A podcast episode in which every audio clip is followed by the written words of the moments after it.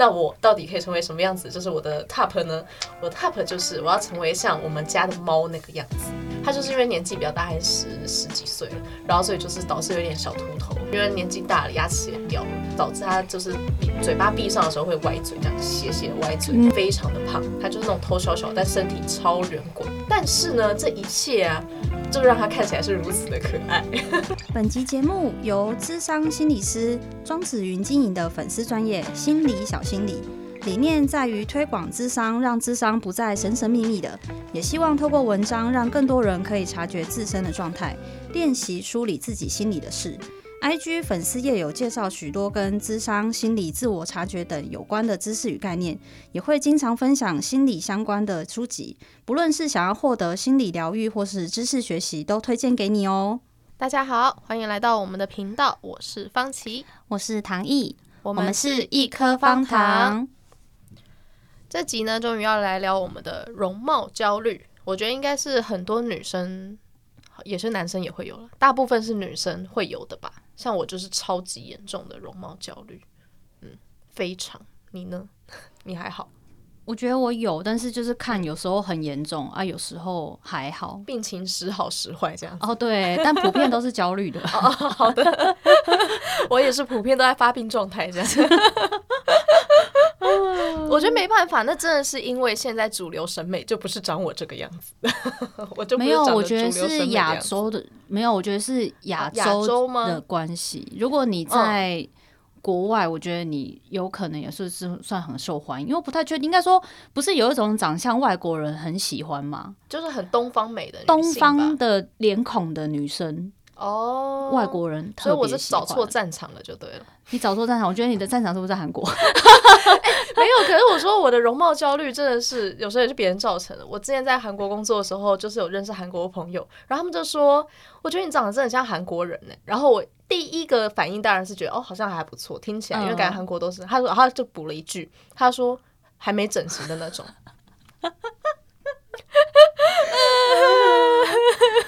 我真的觉得是因为亚洲的关系。如果说，因为我真的觉得在就是国外，在西方的国家，因为他们本来就有很多不同国籍的人，嗯，而且好像普遍大家都是比较能够接受大家对自己的差异。当然，我觉得种族歧视或者这种东西，可能在什么地方都会有。可是相对于来说，我觉得在国外好像没有什么这种所谓很单一的审美标准。可是，在我们亚洲这边，好像大家都很明显，三个字：白又瘦，就这样。结束，对，就是主流审美，就是你可能就是要白，然后你要纤细，然后要看起来是比较幼态的，就是年轻啦，这种感觉好像都是偏向像这样子的一个审美价值。主流是这样子，但是因为后来不是偶尔还是会有出一些比较算是这个算小众吗？还是一些新的想法？有段时间不是有流行什么蜜大腿吗？哦，然后现在女孩对。就是那时候蜜大腿，就是说，因为以前大家都觉得女生一定要瘦到大腿要非常，就是要瘦到有缝才漂亮，才叫够瘦。对。可是所以后来蜜大腿这个东西出来，是因为就说，哎，你看，其实老实说，谁说女生的腿一定要瘦成这样子？就是有时候大腿有一些肉，这样肉肉看起来反而就是那是另外一种漂亮。因为有时候太瘦看起来就好像。营养不良嘛，有一些程度来说啦，就是假设，所以这是一个相较这个之后发展出来的一个不同的审美这样。然后现在渐渐不是也比较推，就是有一些是说会推崇比较健康美嘛，就是不用到一定要瘦成那个样子。可是，但我相信刚刚我们讲前面这种白幼瘦，当然还是一直存在在这个主流的价值观里面。对啊，是就是这样子啊。但我觉得这个。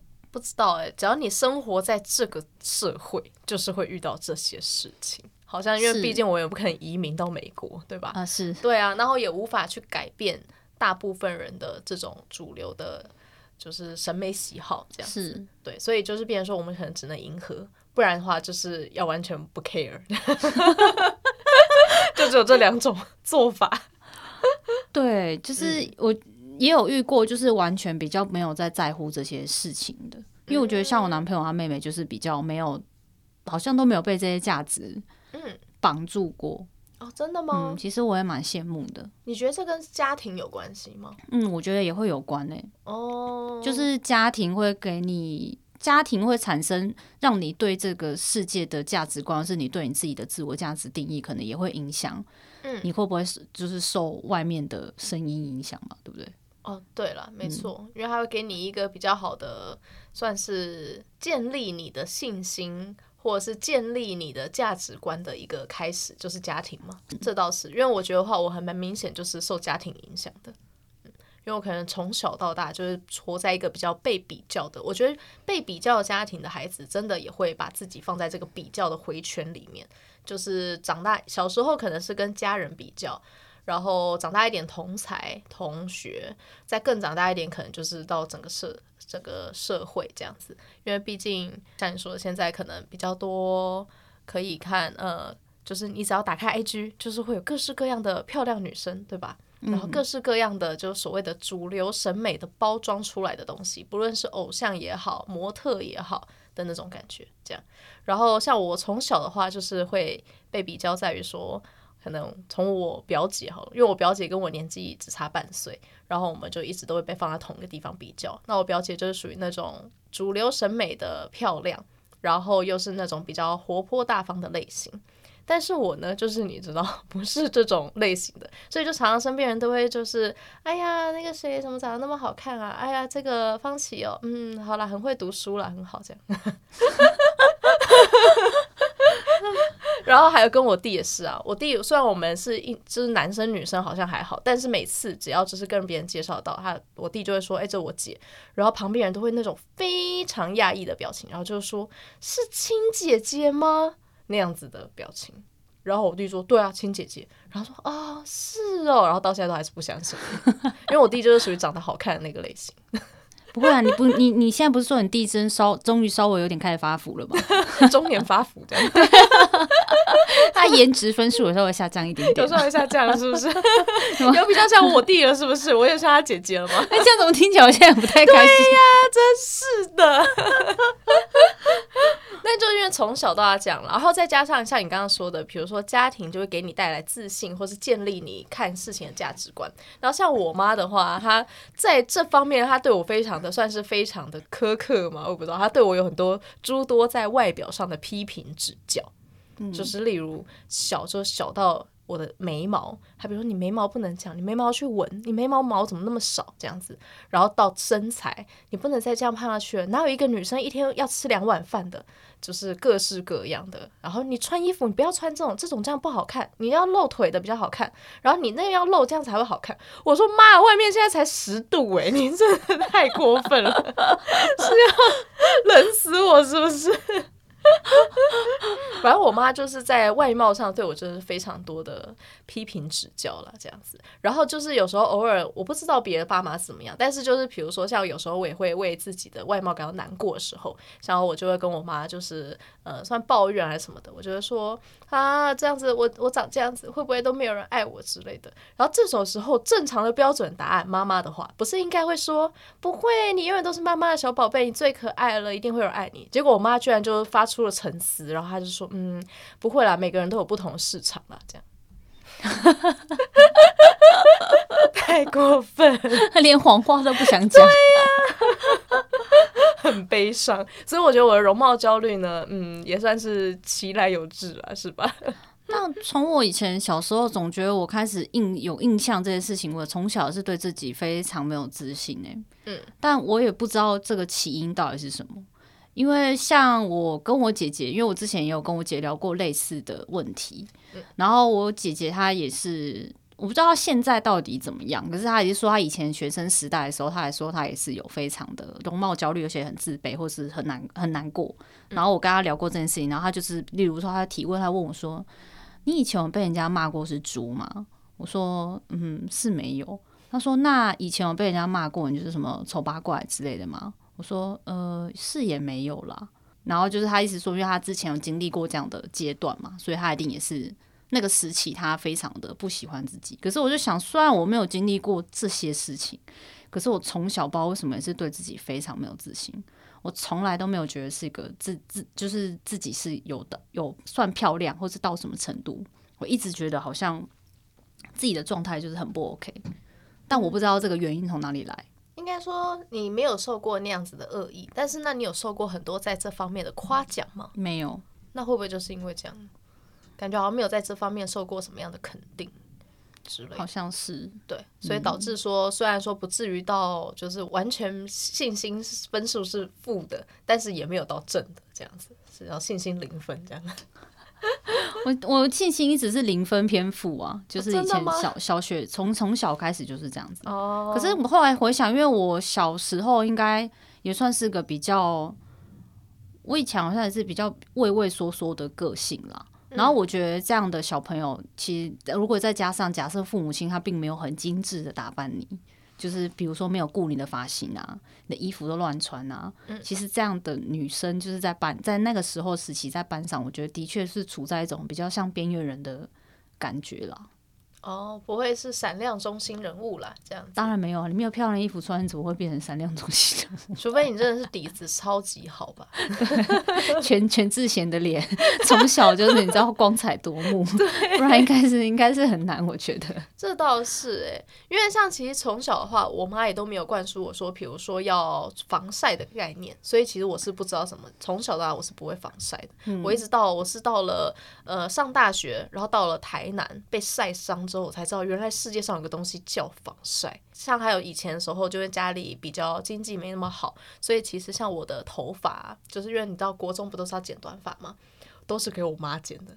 然后我妈，你可想而知，她就是一个做齿模的，她怎么会剪剪头发呢？她们没有把你的头发剪得像牙齿就不错了，她就真的是剪得像狗啃的一样。而且她那时候每次剪的时候，我都会说：“我妈，我们去外面剪好不好？”她说：“不用啦，爸爸以前曾经做过美发哎。”然后我就会说：“啊，你就是美发做不好才会来做牙齿啊，你为什么要这样？”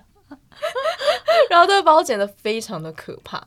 所以我就是国中三年就顶着非常可怕的头，所以高中就没有了。高中后来就是呃算是没有发禁了，就不用剪头发，所以我就可以把头发留长，这样子、嗯、可以逃过我妈的魔爪。但是也没有到就是可以有有办法说什么精心打扮啊、啊化妆啊、漂亮衣服之类，那当然也是不可能了。这样子，但至少我觉得少了一个丑头就还不错了。对啊，所以就是聊到就是我们对于容貌焦虑有这么多的记忆点之外，那你觉得就是说曾经你有听过，或是你有经历过，就是我们大家为了变美，嗯，有做了哪些事情吗？我自己的话是真的还没有什么非常激烈的耶，就是我的激烈是你知道什么绝食好几天呐、啊、之类的那种，我是没有了，我没有经历过像这样子的阶段，但是我只知道说要变美真的要花非常多钱。这倒是真的，嗯，我觉得就是别人说事情是这样子的，就是我们呢、跟一般男生一样，大学一毕业之后找了一份，比如说月薪三万五的工作，但是三万五呢，我们大概会有两万都要花在外表上。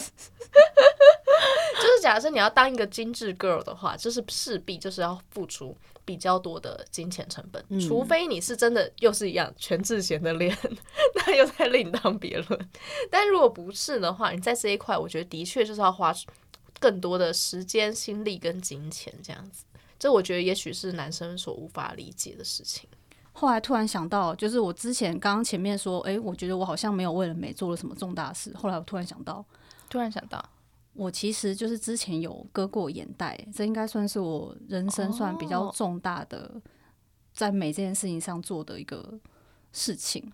因为这个的话是有动刀的，对吧？它算手术了，这是需要全麻的吗？还是不用局部麻醉？我觉得有应该算是局部麻醉，就是我当时候意识是清醒的。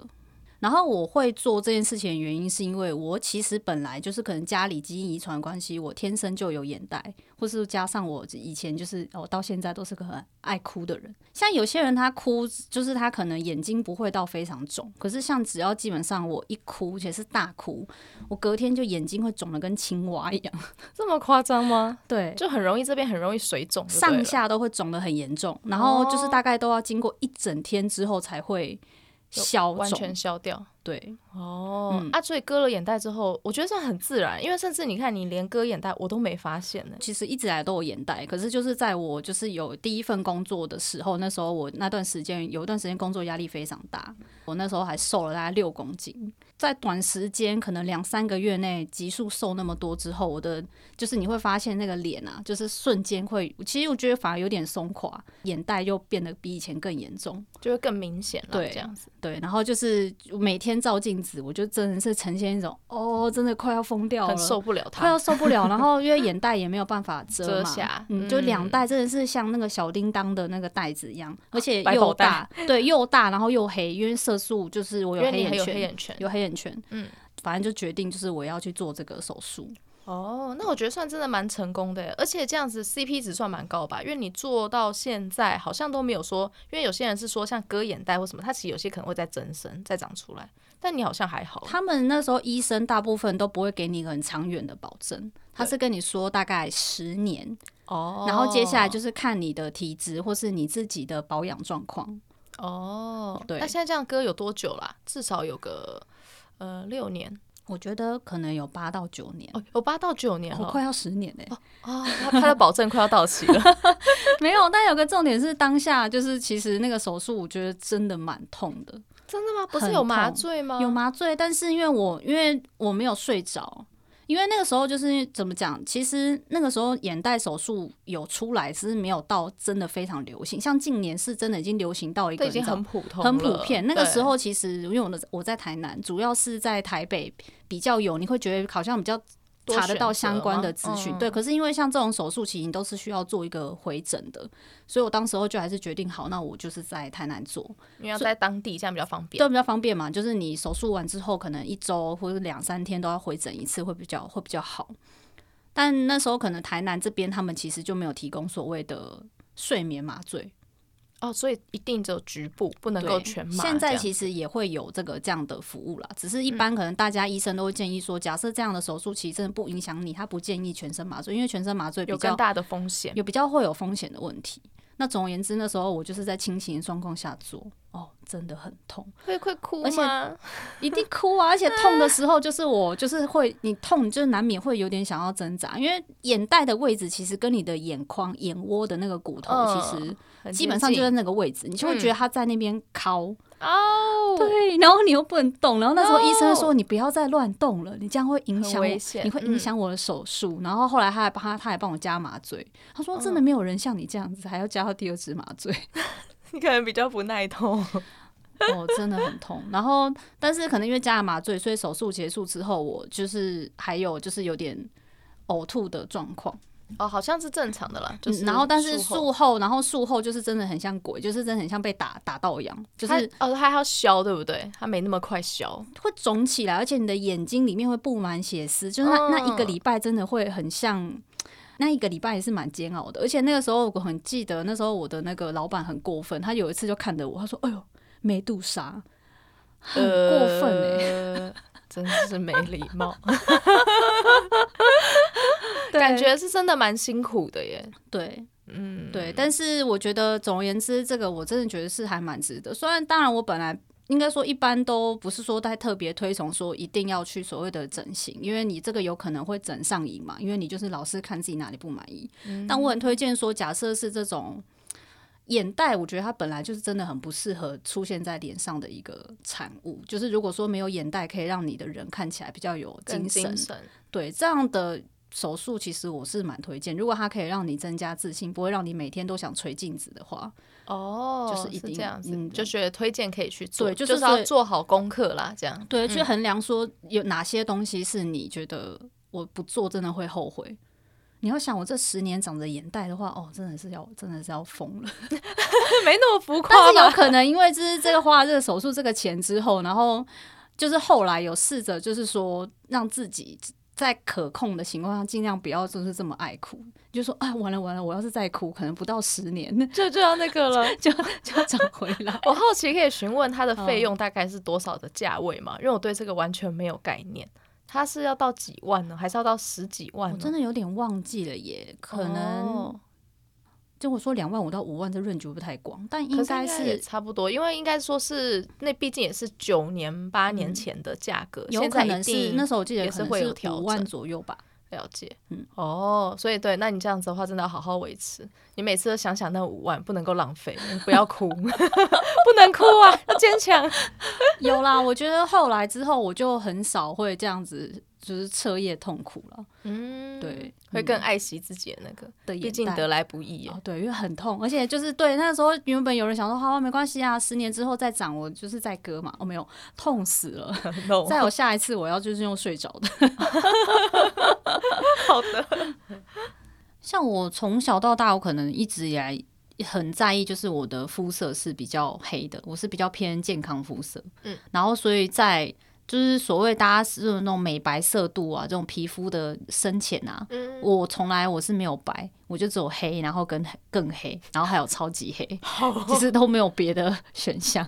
然后到底这个事情要怎么？就假设我本来就是比较偏黑肉底的，我好像不管怎么做，嗯，就是我还是得防晒。可是我再怎么防晒，我也不可能就是会变白，我只是顶多不会再变黑，就天生肤色就是这样。然后那时候有想过，难不成就打美白针吗？可是就觉得你不确定到底打了什么到身体里，第一个要花钱，然后再来我又怕针，我其实很不喜欢打针，我看到针其实有一点恐针，恐我觉得有，我不到晕针那么严重，可是我就是我光想象或是肉眼看到它扎在我皮肤里那种画面，我就觉得很不舒服，我觉得就是很害怕，所以我就除了生病能避免就避免，不要打针，不要打针，了解。对啊，好辛苦哦。那所以你后来嘞，就是有尽力的美呃，比如说美白吗？还是防晒吗？还是什么的？我记得你防晒做的非常好诶，就因为你工作不是都要，就是有时候外拍嘛。我看你把自己包的，真的像一个。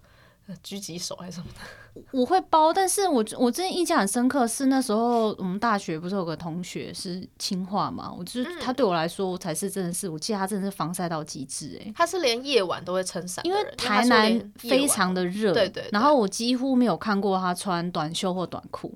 对，然后永远都会撑着伞，然后连晚上都要撑伞。就他说因为晚上也会有。对，真的是蛮像吸血鬼那种感觉，就是连一点阳光不能碰。对。可是我不知道，虽然我是也很想变白，没错，但我真的也没有办法做到这样的程度。他那样的极致，哎、嗯，是因为这样所以才没有变白吗？我觉得应该不是。而且，然后因为像我爸本身也是黑肉底，然后他是到六十岁才开始变白，所以我就蛮难过，就想说，我该不会要等到六十岁我才会开始，你知道，变白一点。不知道哎、欸，这个话美白的话，我是因为没有到非常黑啊，但是因为我应该说是我在，因为我以前大部分在北部，在宜兰生活，然后宜兰以前的话，真的很少会有太阳，大部分永远都是阴天。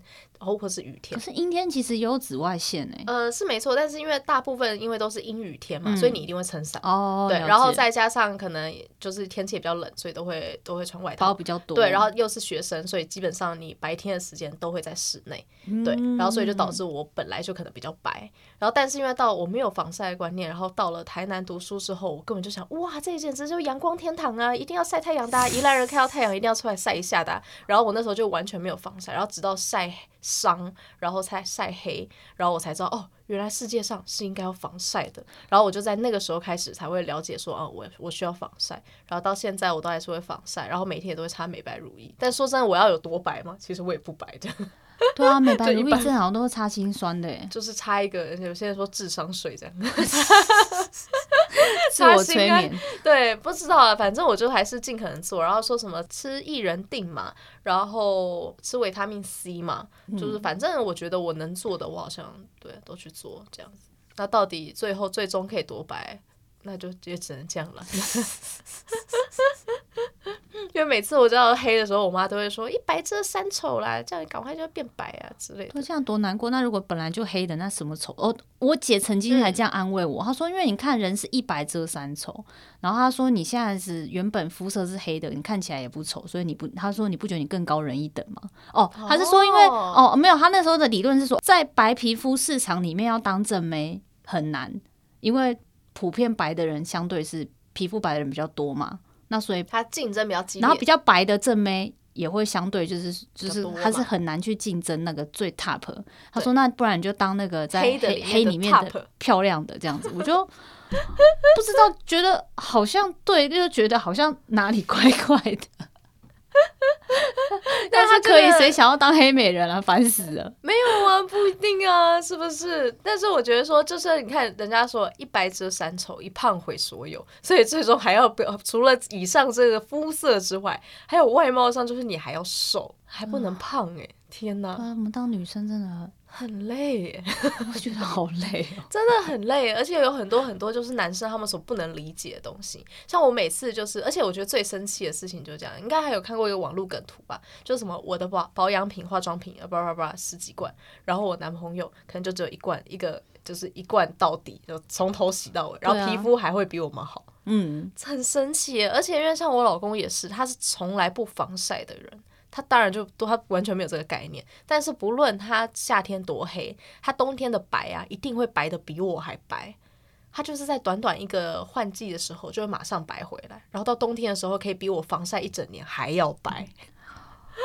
这个真的很气人，欸，基因优势啊！我觉得这个是基因优势哎，而且就是那种真的很白的人，他是晒不黑的，啊，他只会晒伤哦。嗯，对。你就说，哼，我就我就要看你，就是你从现在开始脱光晒太阳，我要看你可以就是黑到发亮。没有，他会在黑到发亮之前，他就会先晒伤，他就会先停止曝晒，因为他的皮肤承受不了阳光。然后黑皮肤的人真的就可以，像我是比较耐晒的，我基本上我很少会晒伤。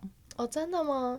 就这样来说，是不是皮肤其实也蛮健康的，啊，很强壮，比较不会得皮肤癌。熟熟 我不知道这到底可以干嘛。除了世界末日之外，就是可能会迎来，就是在大家都衣不蔽体的时候，我可能比较不会得皮肤存活率会比较高，这样子。对，但在现现代这个社会，这个技能一无是处。哎，哎，不要这么说，我觉得还是。说到底啦，其实应该一切的一切，其实都是源自于说身体健康是最重要的。但只是有时候我每次想要拿身体健康来这样说服自己的时候，旁边人都不会放过我。例如我妈这样，比如说你看外面很冷嘛，我就想多穿一点。然后就是我我会想要保暖嘛，对吧？不要不要着凉这样。我妈就说你穿这样子看起来很胖耶，然后是什么你你要穿裙子才好看呢那样子。然后就觉得导致说，哎，我只想要身体健康也不行，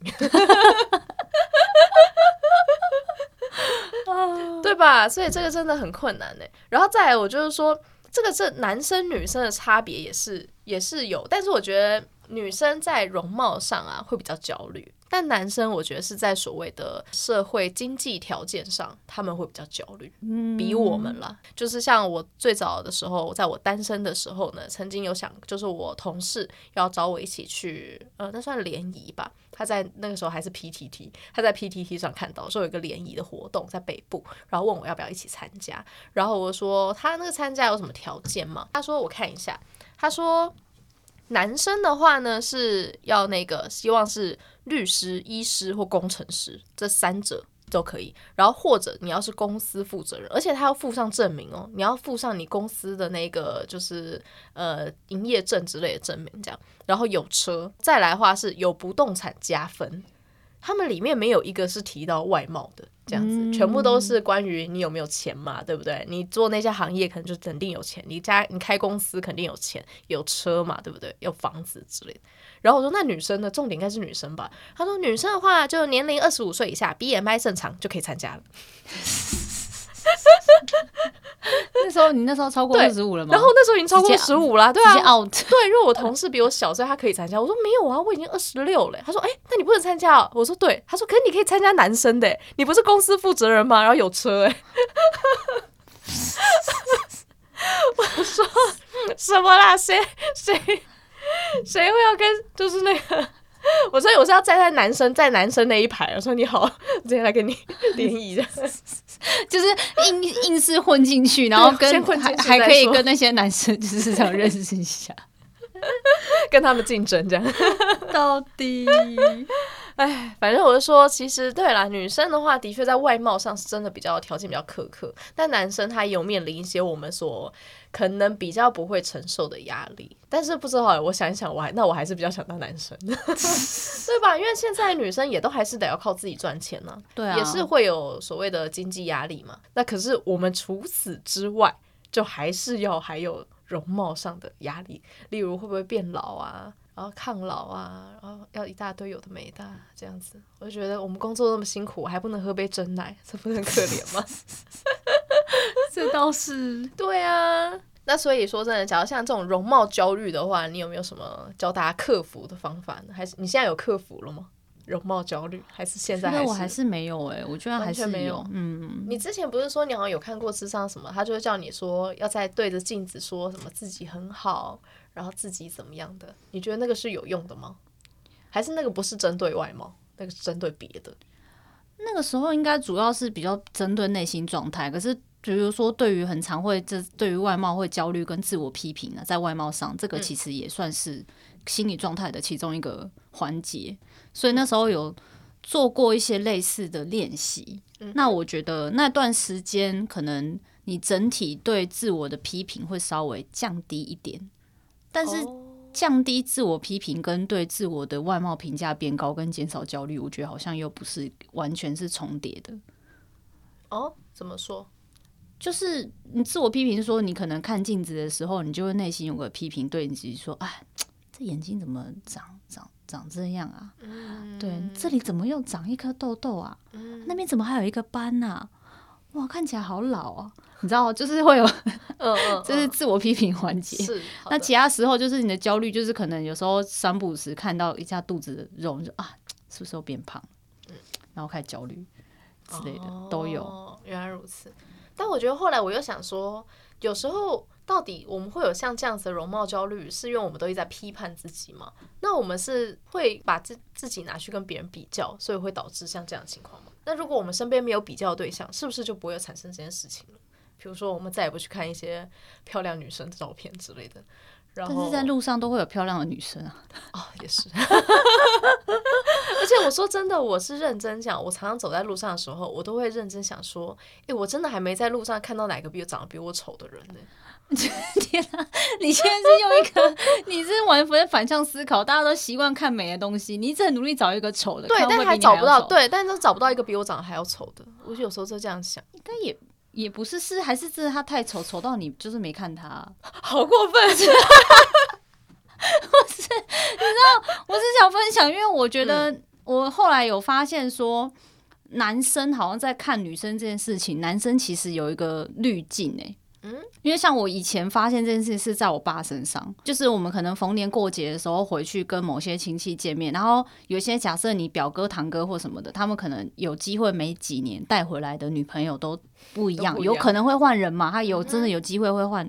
会换女朋友，然后那一年就是反正我们就是可能大家有一起出去，包含亲戚，然后带着他女朋友一起出去，然后那个那个聚会结束之后，然后我爸在车上就有讲说什么，哎，我今天一看。发现那个谁的女朋友好像长得还不错诶，然后就发现说，可是常年有一个有一个另外一个亲戚的女朋友，她其实常年都在，就是她已经在这个在我们这个大家知道这个女生已经很久，可是我爸从来不讨论她，从来。忽略忽略，你就发现他有他会忽略，就是比如说颜值大概假设七十分以下的，在他的男生的眼里都是雾的，他看不到。有这么的惨？有有，他甚至而且他看了，他还不认，就是说他甚至连他的五官长怎样，他可能都不太记得。他知道这个人存在，可是你问他说他大概是怎样，或者是叫他形容他，他完全想不起来。长得太普通了，七对，只要大概七十分以下之类的，就会自动被屏蔽忽略。对，所以我只是好奇说，你一直说你想要找一个比你丑的，你是不是其实有在忽略？你知道吗？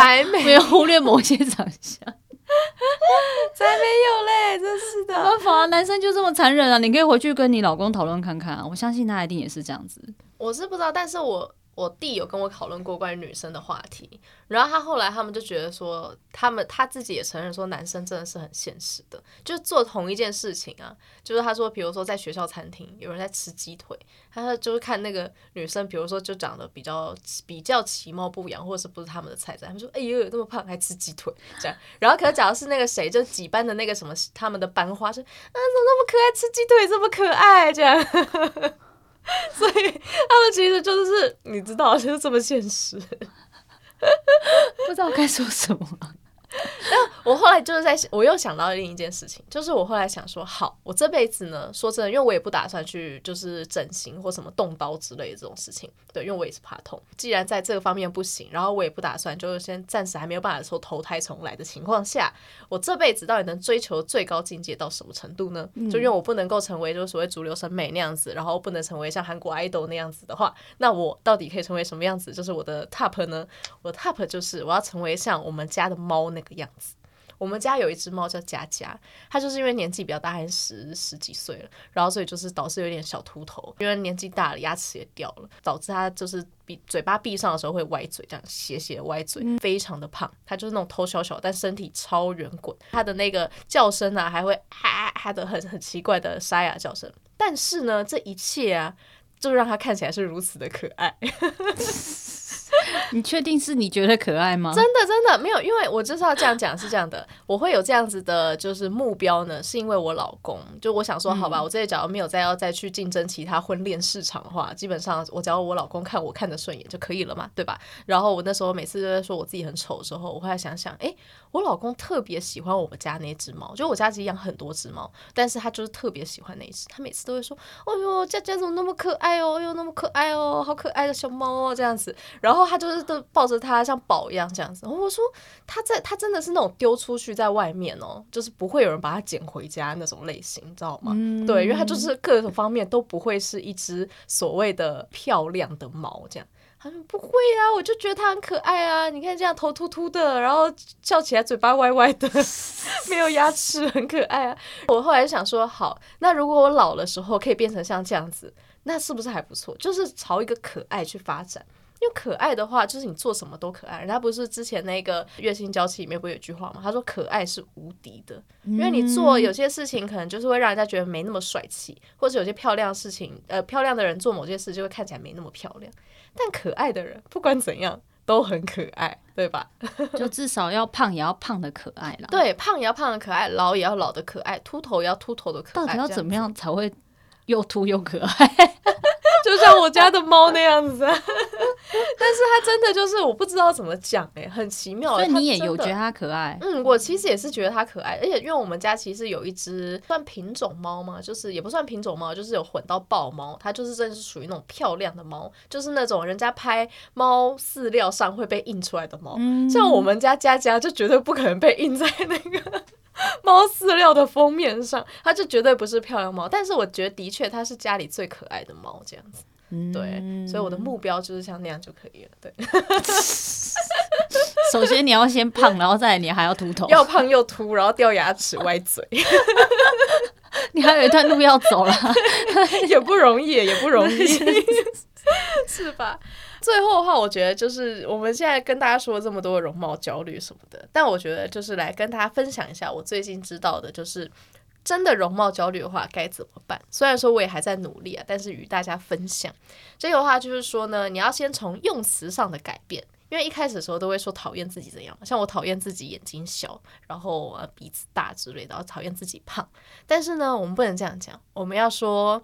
我好奇瘦下来的我会长什么样子呢？那样子剪了短头发的我，我好奇会长什么样子呢？要用这样的方式说我好奇，然后去朝那方向，而不是说我讨厌现在的样子，我讨厌自然觉得自己这样子。对，不能这样说。与大家分享，可以尝试看看。可是这样，那关于鼻子的这个部分，你要怎么用好奇这个来，你知道，照样造句啊？嗯，我好奇呢，就是老了之后鼻子还会这么大吗？这样。什么东西？应该说，我好奇，我鼻子这么大，是不是真的有如那个面相学说，这这么有钱呢？我们来晚年看看，是不是真的有钱呢？我好好奇哦。对了，我们要用好奇这样，不要说讨厌这样的。然后再来就是，可能大家都常听到什么对镜子喊话之类的。因为像其实刚才那个所谓的好奇言论，也是我老公跟我说的。他就是现在就说我们不能讲讨厌，你要讲好奇这样。然后说从从今以后呢，你每天早上起来都要对着镜子对自己说：“我好漂亮，我好可爱。”这样子。你这声音听起来超没说服力的。我超级不喜欢的。那个时候我做那个镜子练习。习，它是真的是我要看着、嗯、先看着镜子，跑，就是先看镜子，可能不讲话，要很认真看自己的眼睛，嗯、至少要看一到三分钟。哎，啊，这么久，很恐怖哎。不知道为什么那时候对我来说很恐怖。然后因为那时候我算是可能内心是有一点，我不知道是焦虑还是什么的状态的。那个时候，其实真的你没有办法那样看自己，你看不下去还是干嘛？是会心虚吗？不太确定，就是无法直视自己。对，哦，所以那个状态其实是要先经历过一段，你要先愿意，先好好的就看自己就好，什么都先不用做。然后等到你这练习到你开始觉得能够看到自己这样的直视自己的状态，然后比较平静的时候，你可以再做你刚刚说接下来的练习。下一步，对，就说什么？哦、我觉得我，当然，我觉得因为你刚刚讲 玩具好，我感觉我很漂亮。比如你可以，比如说可以挑一个地方说，哎，我虽然眼睛不大，可是我现在看，我觉得这样大小也蛮可爱的。之类的，可能是像这样，我觉得可能就是你看，你可以朝就可爱的方向发展，这样看起来也是蛮可爱的啦。对，但我最近是没有做这练习啊，因为至少反正我现在看到镜子不会有这么多的很负面的情绪，这么多批评，所以练习就先就是暂时先先告一段落，因为我也觉得刚刚那些那种爱上自己的练习真的是还蛮蛮蛮尬的，你知道。但是那个，我觉得在某个层面上真的是有帮助啦。真的吗？只是你是需要那个，是每天真的要花时间，就只有你自己。嗯，那个真的很像是你在你知道做运动什么，每天都要持续的。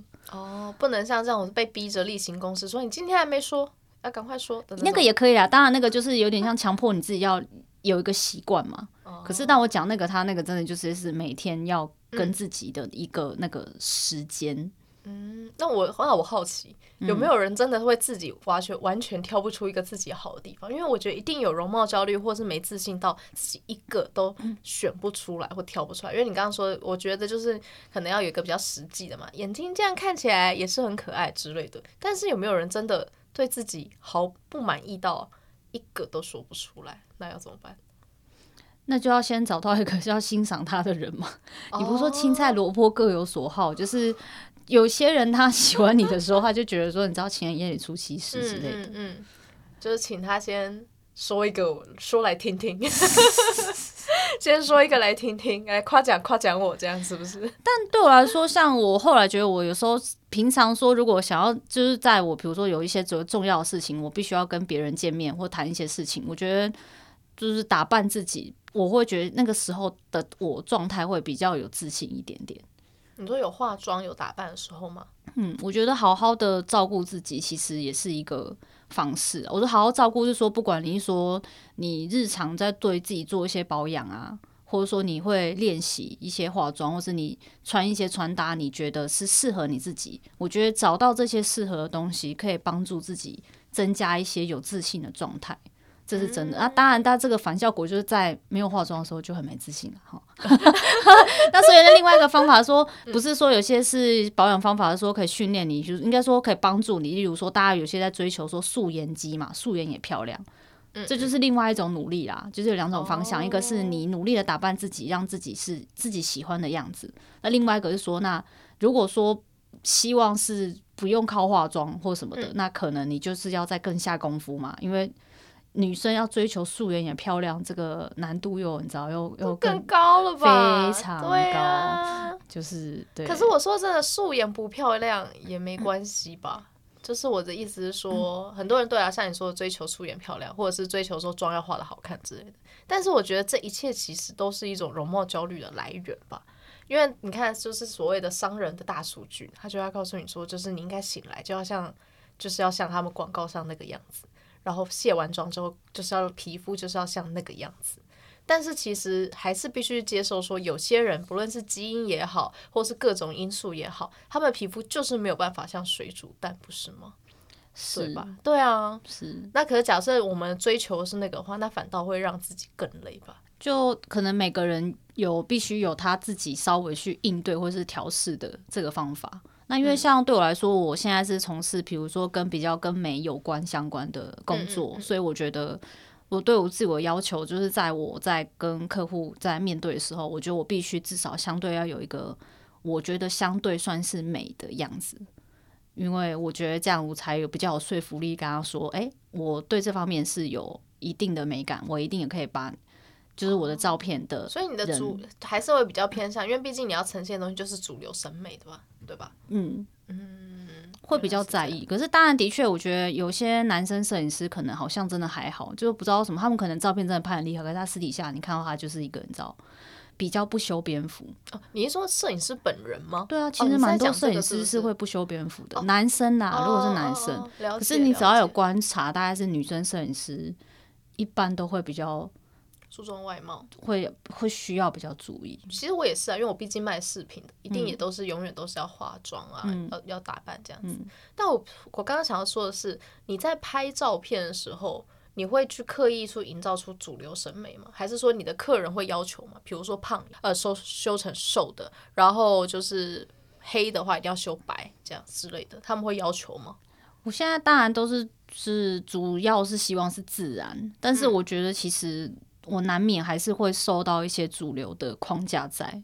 哦，oh. 对，我不会做刻意的，就是大幅度的修图，因为我也很不喜欢，就是你知道，人、嗯、人前人后就是差太多，看不出是他这样。我觉得这样很难过，因为我自己也不喜欢这样子。就是可以维修了，但是还是需要有一些地方还是会微调，就是他可能八十分，但我微调一下把它变九十分。但是叫做还原美貌，对，但你还是看得出来是他 啊，是啦，就是我们的修图都叫还原美貌嘛，是吧？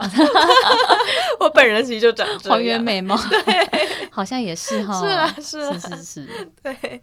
好的，那今天大概聊到像这样子，有兴趣的话，也可以在下面就是。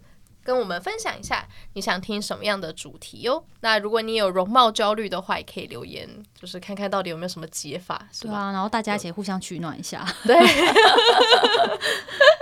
没错。好，那就先这样啦。那我们下集预告是，下集预告是最近很流行的 MBTI 十六型人格，你是哪一种呢？快去测测看吧。